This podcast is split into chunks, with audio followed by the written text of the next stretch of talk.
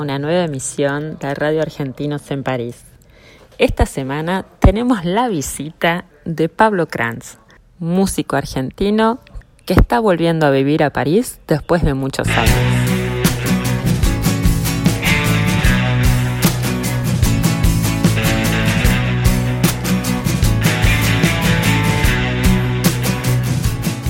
Pablo acaba de llegar a París, pero él ya estuvo viviendo acá cuando era más joven y nos va a contar un poquito. ¿Cómo andás? ¿Qué haces? ¿Todo bien? Bien, muy bien. Contame, ¿cómo fue que empezaste, cómo fue tu primera llegada a París? ¿Viniste con la música? ¿Cómo fue que surgió la música? En realidad habría dos causas. La primera es que mi padre en los, en los años 50 vino a... Padre es tucumano. Estudió ingeniería y después consiguió una beca para estudiar a fines de los años 50 eh, ingeniería nuclear en París. Ahí se, ya estaba bastante enamorado de la lengua francesa, pero ahí se enamoró de la ciudad de París, de la cultura francesa, del teatro francés, el, existencialismo. Y fue como, después se volvió a Argentina, pero quedó prendado y medio que bastantes cosas de las que hacía en su vida estaban orientadas a poder venir unos días a París por año, aunque sea. Eh, y me mandó al Liceo Franco Argentino Jean Mermoz desde que tenía 5 años hasta los 18 años, así que tengo el famoso bac français. Muy bien. Eh, y después trabajé mucho tiempo de traductor en los años 90 de la revista Los Inrocuptibles, que es la versión argentina, va, era, porque murió hace poco, hace un año, creo, algo así, sí, desapareció después de como 20 años, lo cual igual fue un récord para, de longevidad por una revista así. Eh, trabajé seis años hasta venirme a vivir aquí de traductor, trabajé de intérprete también, y en el año 2000 conocí a una chica que estaba planeando venirse a vivir a Europa, en realidad a Madrid, donde la esperaba un novio. Bueno, la historia oficial es simplemente que me conoció y no y cambió de opinión. O sea, no fue, a, no fue a visitar al novio, digamos.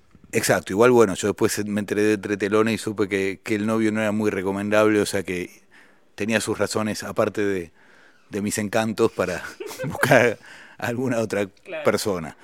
Pero bueno, la, la historia continúa diciendo que después de un mes me dijo, yo igual me quiero ir. Así que fíjate si venís conmigo o bueno, o esto ha sido todo. Hola, la. ¿y qué hiciste? Y yo desde, por el hecho de haber ido al Liceo Franco Argentino, yo en cierta forma la mitad del día era educado como si viviera en Francia y eso me creó como una especie de nostalgia de una adolescencia, juventud en Francia que en realidad nunca tuve, pero o que tuve de una manera medio como no sé, por procuración, digamos. Entonces, siempre, muchas veces, en muchos momentos de mi vida me había preguntado, ¿no estaré equivocado quedándome en Argentina? No, todos estos obstáculos que yo encuentro, o sea, pues yo me dediqué a la música y a la literatura desde, no sé, desde que tenía 22, 23 años. En empecé a tocar la guitarra mucho antes, a escribir mucho antes, pero me decidí que esa sería mi vocación y que no seguiría buscando otra inútilmente como querían mis padres. Ah, en el 92, 93, 94 empecé todo esa, a dedicarme a eso y siempre todo era muy difícil. Uh -huh. Entonces yo me preguntaba, no, me, no estaré errado.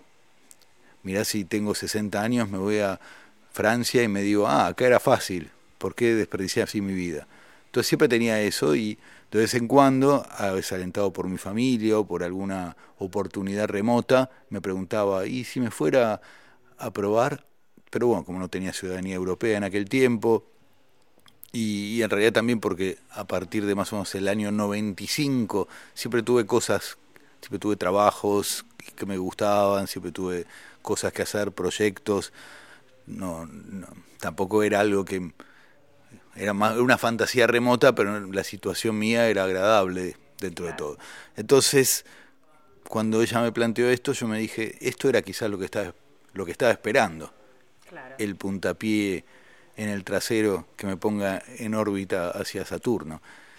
Y entonces así fue que le dije que sí, bueno, finalmente se tardó un año y medio y la partida fue muy distinta a la que a la que nos imaginamos, en parte porque vino la crisis del 2001-2002 y no, nos fuimos en medio de todo eso y fue, fue terrible, o sea, yo sentía que, bueno, es algo que siente hoy día también la gente en Argentina, que la que mucha gente que quiere viajar, que se quiere ir, es como que sentís que, que la Argentina es una, una especie de gran jugador de rugby malévolo que cuando te querés ir está tratando de taclearte. Es medio también cuando querés hacer cosas. La Argentina está ahí haciéndote tacles para que no hagas nada o para que no te vayas, para dificultarte, para hacer que, no sé, que tu, quedarse con la mitad del dinero que lograste juntar.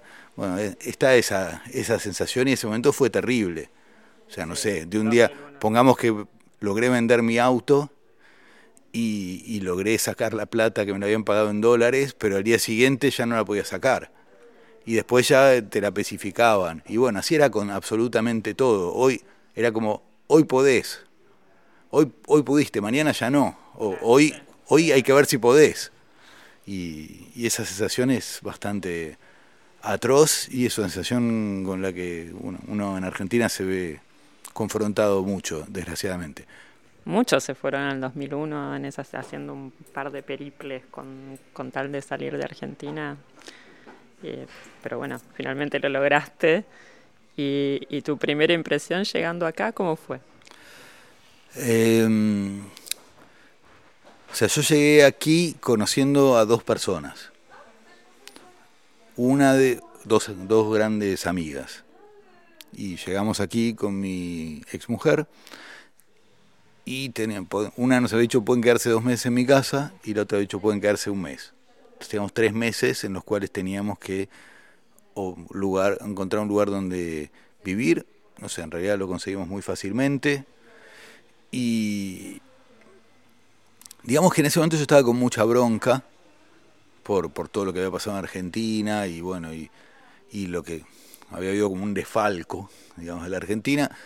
Y en realidad los principales culpables son los argentinos, por supuesto. Pero en ese momento yo estaba acá y me decía, bueno, estos tienen mucha... Todo esto, todo esto que tienen acá es en parte porque nos lo sacan a nosotros. Una cosa muy medio adolescente, por supuesto, que tiene al, no digo que no tiene nada de verdad, pero el verdadero problema de Argentina es claramente que elegimos a unos gobernantes que son unos corruptos de mierda. Nada más. Va, nada más. Nada más y nada menos. y que lo soportamos diciendo, bueno, es así, roban pero hacen y todas esas taradeces. En todo caso, em, estuve en un momento estaba medio enojado, pero a veces estaba fascinado con todo lo que veía, fascinado con las oportunidades. Eh, dije que llegué con, conociendo a dos personas, pero a su vez, justo antes de venir para acá, yo estuve trabajando mucho, en aquella época, trabajando un montón para juntar dinero. Y entre esas cosas me puse a hacer encuestas. Y mientras estaba haciendo encuestas me encontré con una chica que me venía a ver a mis conciertos y le dije, sí, me voy a ir a vivir a Francia. Y me dijo, ah, si vas a Francia tenés que contactarte con, con tal. Y me pasó el número de un cantante que se llama Travis Burki, que vi hace, de hecho estuvimos tomando un café hace una semana. Eh, y llegué aquí, lo fui a ver a un concierto que daba, tocaba en, en el segundo subsuelo de un ciber llamamos los cibercafé, porque se llamaba así en la época, pero ni siquiera no había café. Bueno, lo vi tocar ahí, nos hicimos amigos eh, y después empezamos a grabar un disco y le fue muy bien con ese disco, empezamos, el disco se editó, empezamos a hacer giras, me metí en el mundillo de la canción francesa como, como guitarrista, ¿no? Y como un poco productor de ese disco. Y bueno, en ese momento me dije, wow. A veces pasa, por supuesto, que cuando o sea, hay, cuando estás en tu país logras hacer ciertas cosas, después te acostumbras. Y después cuando logras hacer las mismas en París, te quedas atónito. Y por ahí son parecidas, tampoco es que de pronto estás en Empire Street Garden. Pero bueno, igual estuve en un montón de situaciones en las cuales me decía, wow, qué locura. Y entonces sucedió que en Argentina yo siempre tenía en la cabeza una frase que me retumbaban por mis neuronas que decía, estás desperdiciando tu vida. Y, vine aquí y todo el tiempo la frase era, qué locura. Oh, qué loco. Wow. J'ai fait 800 chansons d'amour pendant mes 8 ans d'amour raté. Si vous y tenez un de ces soirs, je viendrai ici vous les chanter. Même si vous n'y comprendrez que dalle car elles sont écrites en code secret dans l'homme de mon pays natal que j'ai dû à jamais quitter jamais y retourner. Les chansons d'amour ont ruiné ma vie, les chansons d'amour ont ruiné ma vie, les chansons d'amour. Ont ruiné ma vie, les chansons d'amour. Les chansons d'amour sont mes ennemis.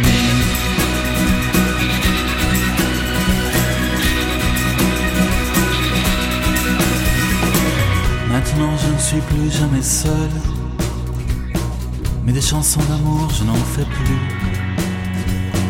Car je suis sûr que ce sont elles qui ont fait de moi un amant déchu.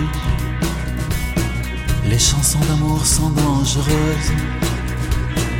Je sais très bien ce que je vous dis. Car si ça ne tenait qu'à elles, mon malheur c'est leur paradis car elles se reproduisent ainsi. Les chansons d'amour ont ruiné ma vie, les chansons d'amour ont ruiné vie, les chansons d'amour. Ont ma vie, les chansons d'amour, les chansons d'amour. Sont mes ennemis, les chansons d'amour. Ont ma vie, les chansons d'amour ma vie, les chansons d'amour. Ma vie, les chansons d'amour, les chansons d'amour. Les chansons d'amour, les chansons d'amour. Y ahí, ahí empezaste tu, caminito de la música que empezó a crecer, ¿o no? Eh, sí, y también el camino de la literatura. En realidad, yo fui para venir antes, con, una visa peso pluma, es decir, una visa de estudiante, por toda la crisis íbamos a venir en septiembre del 2000, íbamos a venir en septiembre del 2002. Por la crisis lo buscamos la manera de adelantarlo, porque nos dimos cuenta que no había más manera de juntar más dinero del que teníamos, que no iba a haber más posibilidades. Entonces me puse a hacer un, el cours de langue et civilisation française de la Sorbonne, Sorbonne eh, y la profe estaba en el último nivel, o sea, en el cuarto, y la profesora nos hacía escribir y en medio de en alguna redacción me dijo, pero usted debería ser escritor, escribe muy bien. Yo dije, sí, en realidad ya publiqué dos libros. Me dijo, ah, los puedo, puedo leer, libros de qué, de cuentos. Ah, los puedo leer y me propuso ayudarme a traducirlos. Entonces empezamos a juntar para traducirlos.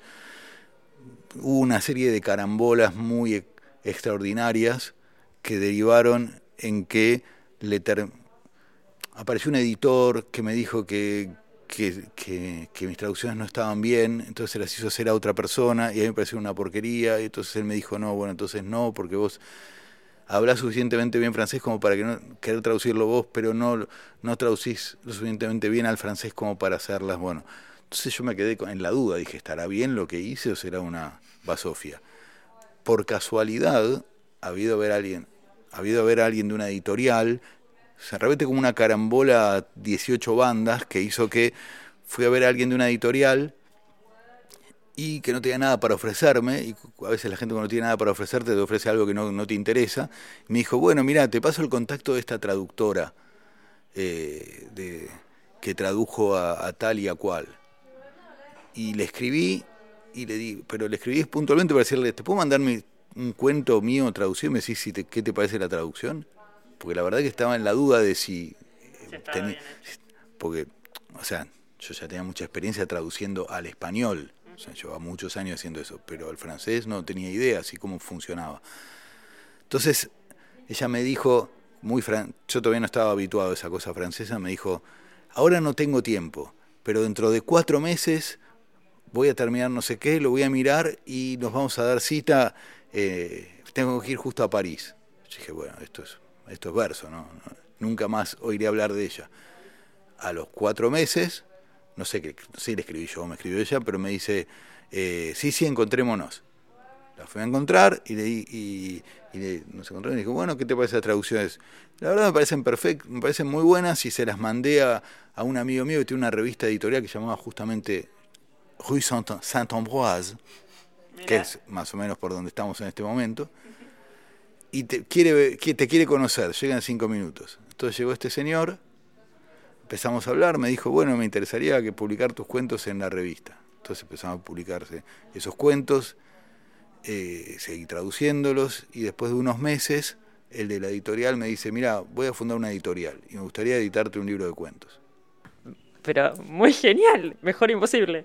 Y sí, sí, sí, sí. Todo, y todo comenzó, no sé, no, sé ni cuándo, cuándo de toda esa carambola, cuándo empezó esa carambola, pero se volvió un simpático tsunami.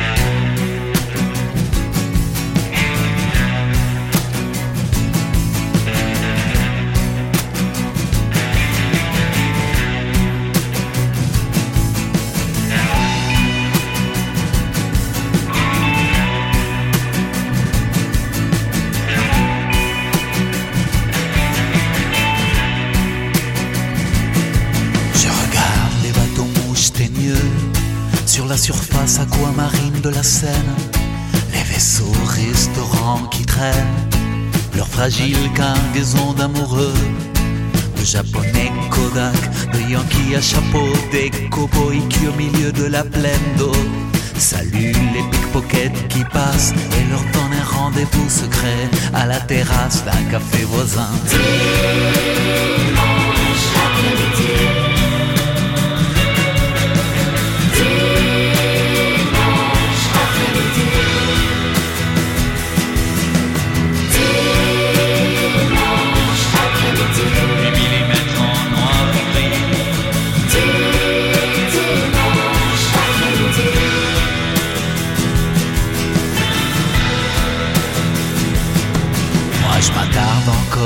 Caravelles parlantes qui au son du ragtime le plus miteux vous décrivent tout ce que vous avez sous les yeux dans toutes les langues de Carthage, Babylone et Babel pour 7,50€. Voici que remonte du fin fond des tréfonds, des flots, l'écho sinistre du chant d'une sirène d'Ulysse. C'est une vedette gardienne, garde-côte de police qui chasse des mirages clandestins au fil des eaux.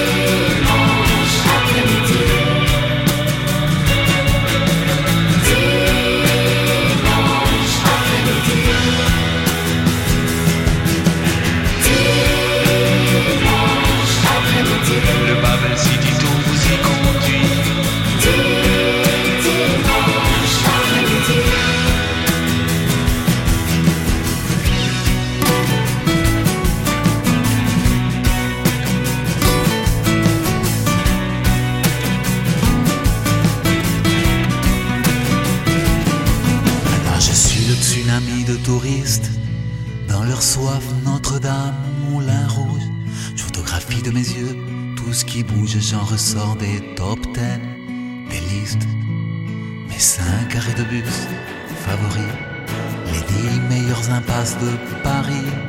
Le rêve d'un exil en vacances transforme toute angoisse en une danse. Tango Java hardcore sur les bords de la Seine.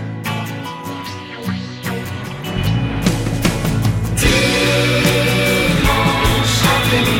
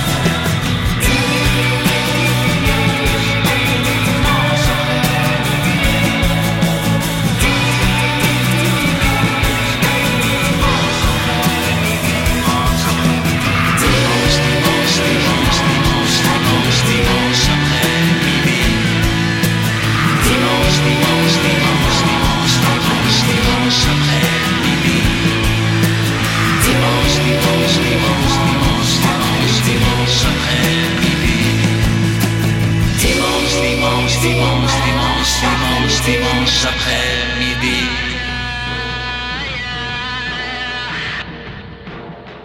Y él me dijo, bueno, lo vamos a sacar a fin del año 2015. Así que necesito los manuscritos en tal momento. Nunca más tuve noticias de él durante como un año, porque me dijo, dijo, eso era dos años después. Nunca más tuve noticias y yo me dije, bueno, no se hace, porque en Argentina cuando no, no hablar más de alguien es porque se olvidó, porque o, o porque era un chanta, porque por lo que sea. Entonces yo pensé, bueno, no se hace. Lo fui postergando, no, no hice demasiado y de golpe se me ocurrió, bueno, le voy a preguntar, ¿se hace lo del libro? Y, y me dice, sí, sí, lo necesito en, no sé, en tres meses. Chao. Dijiste, ¿y ahora de qué me disfrazo? No, bueno, es que los cuentos estaban escritos, lo que pasa es que los tenía que terminar o traducir o terminar de traducir. Entonces ahí lo que empecé a hacer, me empecé a juntar con lo que se llamaba un montón de autóctonos, es decir, de franceses, y les mostraba lo que había hecho y me decían, ah, esta palabra, esto es medio raro, acá qué quisiste decir. Y bueno, tomaba nota de lo que me decía, se lo mostraba a otro, y bueno, y de lo que me decían, tomaba en cuenta lo que me parecía que, que podía funcionar.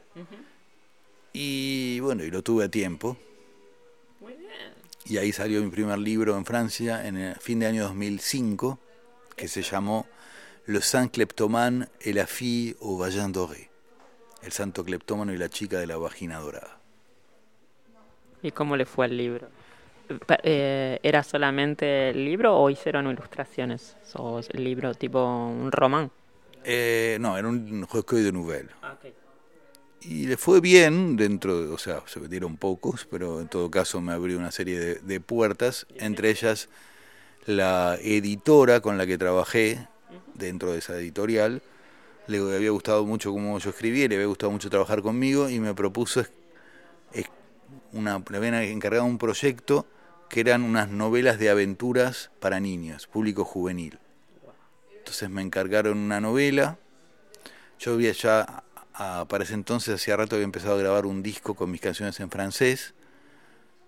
En realidad, remontándonos más atrás, yo había grabado unos, varios demos con distintos productores. Uno de esos se había convertido, uno de esos demos se había convertido en un disco en Argentina en el año 2003. Yo llego aquí en el 2002.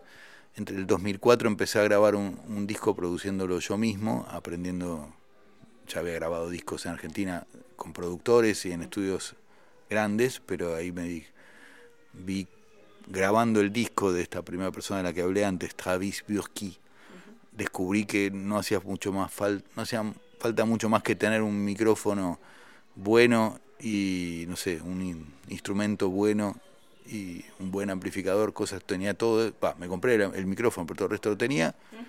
Y empecé a grabar mi disco Empecé en el 2004. Yo no, nunca había hecho diseño de, de grabación, pero aprendí. Eh, las primeras guitarras ya que grabé están en el disco, aunque vi que hoy, no sé, seis meses después comprendí todos los errores que había cometido al grabarlos, pero no importa, eran solucionables. Claro. Y, y bueno, tardé dos años en grabar ese disco. En el medio eh, conocí, yo, yo daba clases de guitarra, tenía un montón de, de alumnos, ya tenía como 30 alumnos en un momento, y en medio de todo eso, uno de mis alumnos era un gerente comercial de una gran una multinacional, pero con el que teníamos mucho nuestros gustos musicales eran muy parecidos, gustos literarios, íbamos muy amigos, y yo le iba mostrando los temas, y yo, como veía que poco a poco iba aprendiendo más sobre cómo grabar, había dejado los hits, lo que yo consideraba los hits para el final. Entonces cuando terminé, llegué a los hits y se los mostré, me dijo, bueno, quizás yo podría invertir algo de dinero para la promoción. Yo dije, bueno, dale. Y a la semana siguiente apareció con contratos, había fundado su sello discográfico y había decidido que sacaría mi disco, ¿Me jodes? ¿En serio? de verdad. Invirtió 50 mil euros, más o menos, de los cuales le- los impuestos le han devuelto casi todo, pero no importa. Eh, el disco se mezcló en Argentina, se masterizó aquí, contrató a un agente de prensa excepcional que luego de trabajar conmigo trabajó con Manu Chao. Salieron artículos en, no sé, una página y media en Liberación. Estuve, en- me pasaron en los canales de, de televisión de abiertos, en, salía en Nouvel Observateur, en Marianne, en Rock et Folk y en no sé cuántos lugares. Estuve en las radios, en montones de radios. Eh, estuve en una, un compilado de, de la FNAC que se llamaba Indépendance. Empecé a hacer muchos conciertos, gané un, un premio en España, extrañísimo, porque era, no sé, la primera o segunda edición de unos premios que hoy en día son muy importantes, pero en ese momento estaban surgiendo, se llaman Pop Eye, como Popeye, pero ojo pop, eh, que se dan en Cáceres, Extremadura. Y, y yo, siendo un solista argentino, gané el premio al mejor grupo europeo. Wow. Ahí rompiste todo. Fui a recibir el premio, bueno. Y, y vino, bueno, y ahí salió, eh, encima del 2007 que salió el disco y salió todo esto, fue el momento en que salieron editados finalmente los la novela esa de aventuras que, ves, que me habían encargado, más otro tomo que me encargaron. Entonces salieron dos. Fue un año así excepcional de ola gigantesca, pero bueno, a la vez, como por cuestiones del corazón, resolví volverme a Argentina y, y bueno, y ahí se acabó mi esa primera etapa Francesa. francesa. Exactamente.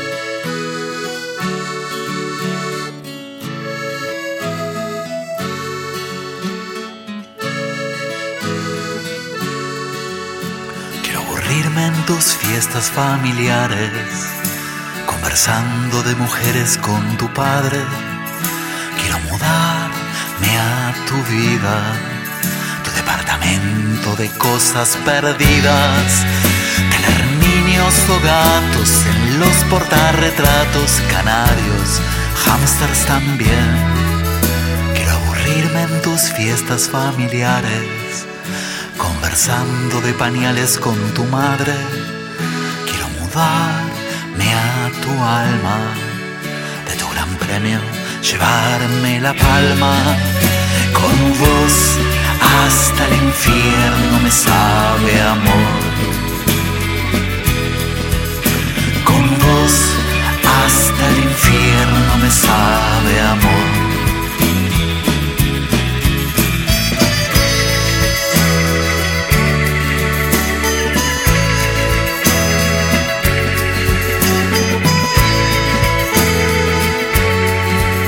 Quiero aburrirme en tus fiestas familiares.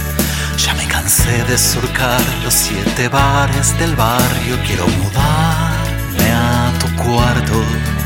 De la casa y de la pesca ya estoy harto. gatos y pasarnos muchos ratos mirando nada en la tele. Con vos hasta el infierno me sabe amor.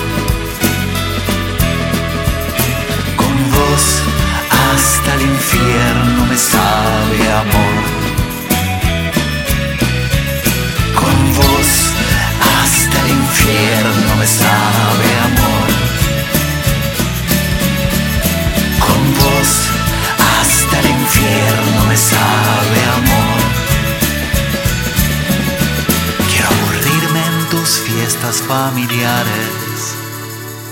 Llegué a Argentina, allá el disco, el disco este que llamó Les chansons d'amour ont ruiné ma vie.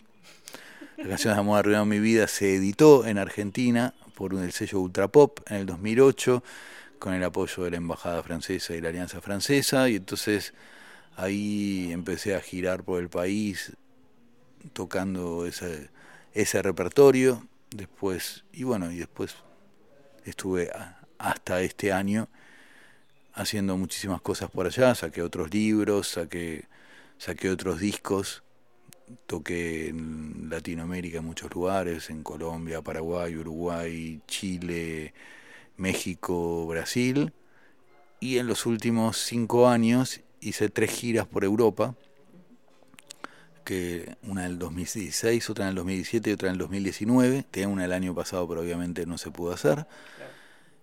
Eh, en la del 2019, la última que hice, hice 25 shows en, en Alemania, Austria, Francia, no, Suiza. Pero bueno, en otros momentos toqué en Inglaterra, toqué en Hungría, toqué en España, toqué en Bélgica, en, en, en en- también la última toqué en Luxemburgo. Y entonces vi como muchas posibilidades aquí y vi cómo la gente vive y me dieron ganas de, Volver. de volver. Y aquí estoy. Ahí va. Bueno, ¿y qué tenés planeado hacer ahora en tu vuelta? Bueno, todavía me estoy acomodando mucho, o sea, hace muy poco que estoy en París.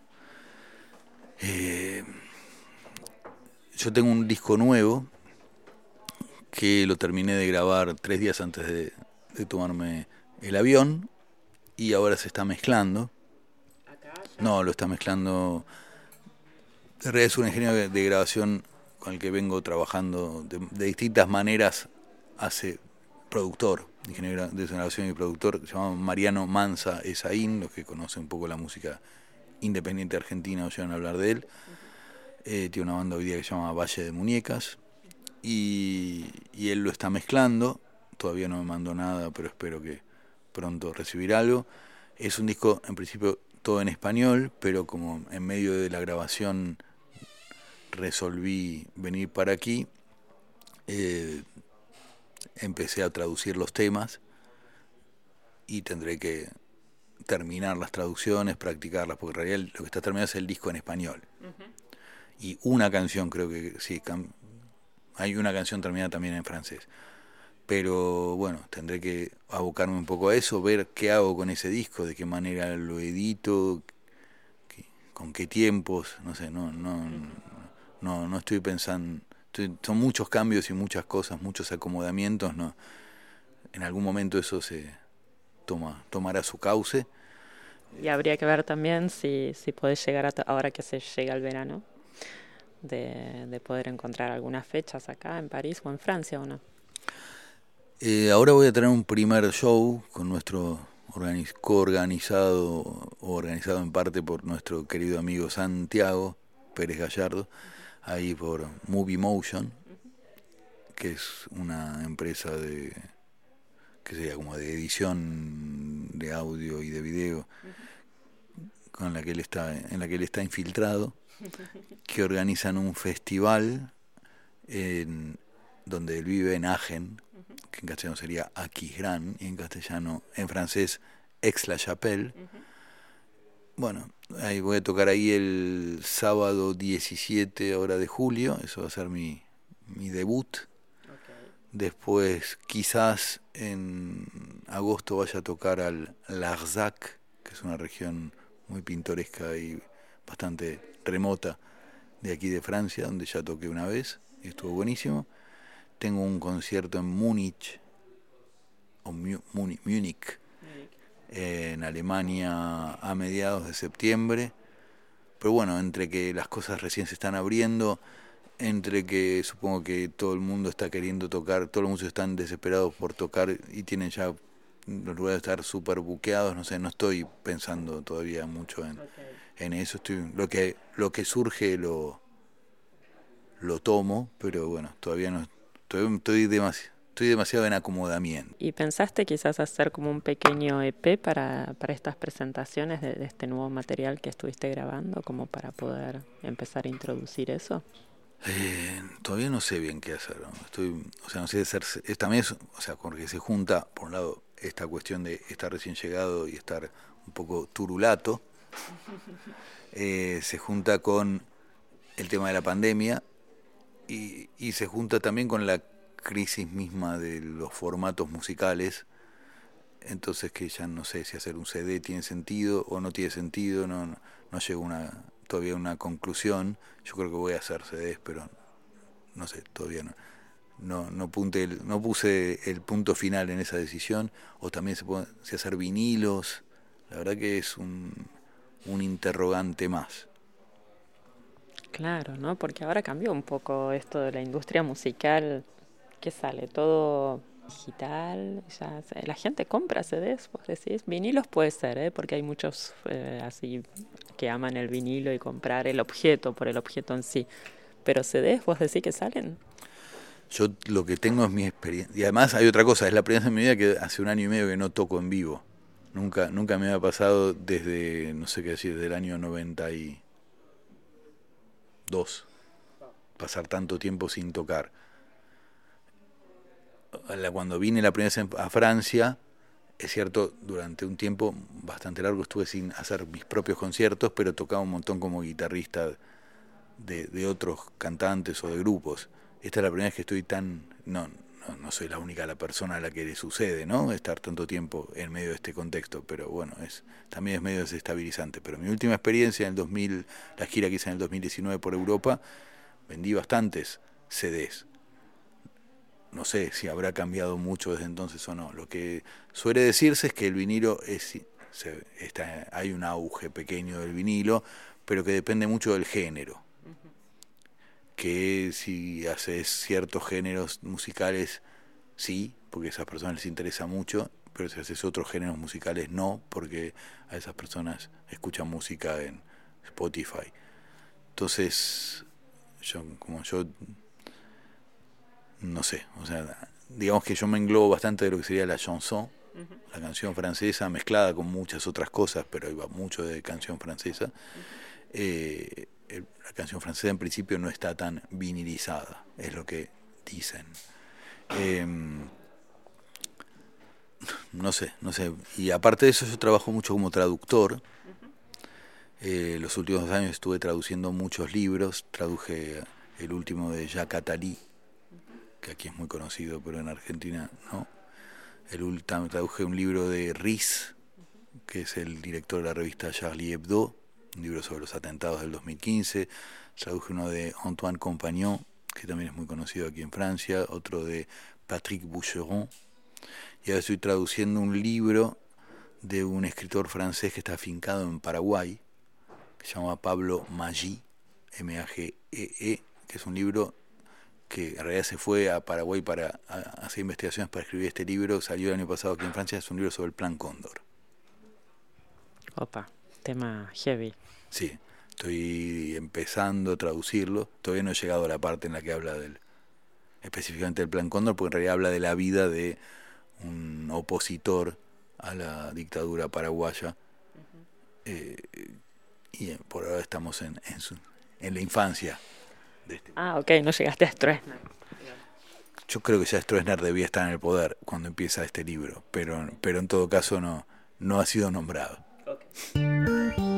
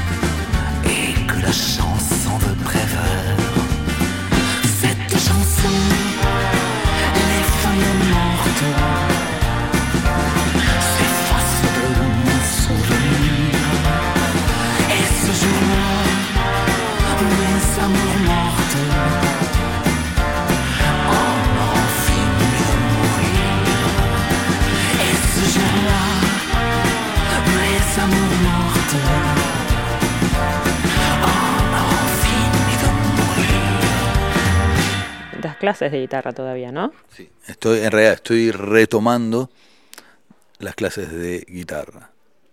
Así que si alguien está interesado, con mucho gusto. En los últimos años también estuve dirigiendo coros en las alianzas francesas de Buenos Aires, en la central y en la de Palermo, de canción francesa. Y he estado dando también talleres de composición de letras, etcétera. Pero bueno, acá planeo retomar el tema de las clases de guitarra tantas satisfacciones parisinas me han dado. Ah, y algo más que quería comentar es que hace dos años en, vino a Argentina un cantante francés muy famoso, que es Bernard Lavillier, y me lo presentaron de la, del Servicio Cultural de la Embajada y pasamos una, noche así de, copas, que terminó a las 5 de la, sí, a las 5 de la mañana, con episodios bizarros en el medio. Y durante esa cabalgata me dijo en un momento, quiero que me produzcas mis demos, los demos, ¿tenés como para grabar algo aquí en Argentina? Yo dije, sí, sí, bueno, vos me vas a producir. Yo dije, bueno, es una promesa de borrachín. En absoluto, otra vez como, como antes, lo que había dicho. Dos, dos días después me, me escriben de ahí del Servicio Cultural de la Embajada y me dicen, Bernard te está queriendo contactar. Bernard te está queriendo contactar. Contactar. Y bueno, ahí me volví su mano derecha en Buenos Aires y entre otras cosas le produje los demos de su de varios de los temas de este disco eh, que, va, que va a salir creo el año que viene, ya está terminado, todavía no lo he escuchado, pero eh, que habla en, en, parte de Buenos Aires, fue a buscar la inspiración ahí incluso no, no sé, yo le había metido algún chabón en medio de, una letra, no sé si habrá quedado, y co-compusimos un tema juntos también, que va a estar en el disco. Muy bueno. Y que se llama, que le ha puesto de nombre Pablo. Pablo. Así que bueno, estoy viendo a ver qué, qué pasa con, con ese disco y qué pasa con mi amigo Bernard.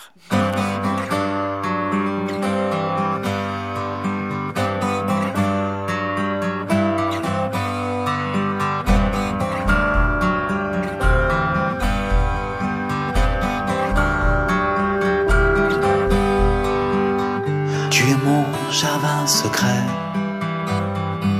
seul endroit où me reposer quand la vie ne me laisse plus respirer. Tu es mon jardin secret, tu es mon jardin secret, tu es mon dernier pays, seul endroit où mon esprit peut encore souvenir de temps d'oubli, tu es mon parfum secret, tu es mon amour caché. La liberté, ce n'est qu'un mot. C'est le seul qui me reste encore. La liberté, ce n'est qu'un mot, mais c'est le seul qui me reste encore, reste encore, reste encore un peu à côté de moi.